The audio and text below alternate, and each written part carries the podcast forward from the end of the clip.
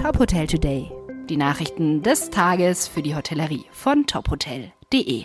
Mit Maximilian Hermannsdörfer.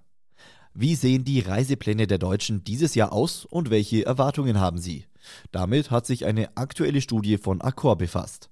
Insgesamt wurden 6000 Personen aus mehreren europäischen Ländern zu ihren Reiseplänen befragt, darunter 1000 Deutsche. Die Ergebnisse belegen, dass der Stellenwert von Urlauben und Reisen höher ist denn je. Trotz der Virusvariante Omikron planen mehr als 76 Prozent der Befragten aus Deutschland in diesem Jahr zu reisen. Die Mehrheit plant ihren Urlaub in der zweiten Jahreshälfte. 44 Prozent beabsichtigen einen Strandurlaub in der Sonne. Der Trend, achtsamer zu reisen und die eigene Region zu erkunden, setzt sich fort. Knapp jeder Dritte will den Urlaub auf dem Land verbringen. Auch die Reiseansprüche haben sich durch Corona etwas verändert. Viele Reisende legen künftig einen großen Wert auf Hygienestandards und Flexibilität bei der Buchung.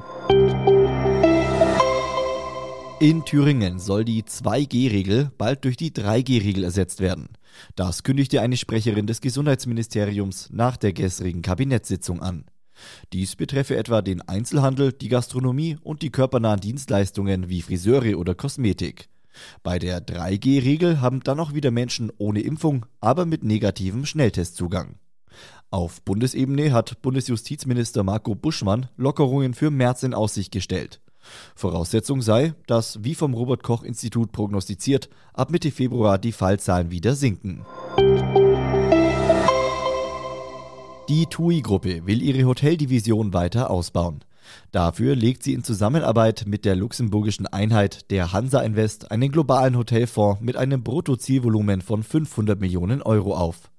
Der Fonds richtet sich nach eigenen Angaben vor allem an institutionelle Investoren mit einem langfristigen Anlagehorizont. Der Fokus liege auf dem Wachstum im Hotelsegment außerhalb von Europa. Mit dem Fonds werden überwiegend Investitionen in neue Hotelanlagen geplant, die zugekauft oder neu entwickelt werden und die aktuell nicht Teil der TUI-Gruppe seien. Weitere Nachrichten aus der Hotelbranche gibt's immer auf tophotel.de.